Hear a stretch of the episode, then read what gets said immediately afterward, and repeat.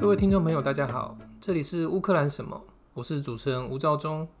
今天是我们乌克兰什么的番外篇。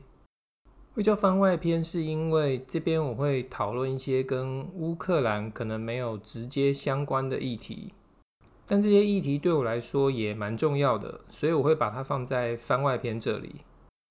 然后，首先要先跟听 Podcast 的听众说声抱歉。因为这集会用到一些数学还有统计的绘图，这些数学统计和表格如果没有利用图片的方式去解释，就会变得很难让人理解。所以在我介绍完我的初衷跟概念之后，有兴趣的听众就可以点进资讯栏里面，我会把 YouTube 的连接放进去。言归正传，今天我们要来讨论的是从数理统计。来看自由、人权、赛局。因为我就读的是物理系所，如果一个道理能够化为数学的公式，就会变得非常清楚明了。因为数学符号放诸四海皆准，所以在我发现台湾跟乌克兰有着相似性，并且开始关注人权之后，我就一直在思考着什么是自由，还有人权。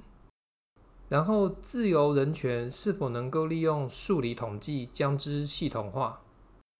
在这边，我要先强调一件事，就是现阶段我的概念是属于思想实验，并未经过任何哲学、政治学、经济学等专家验证过，所以我不会说自己的概念是绝对无懈可击，并且是正确的。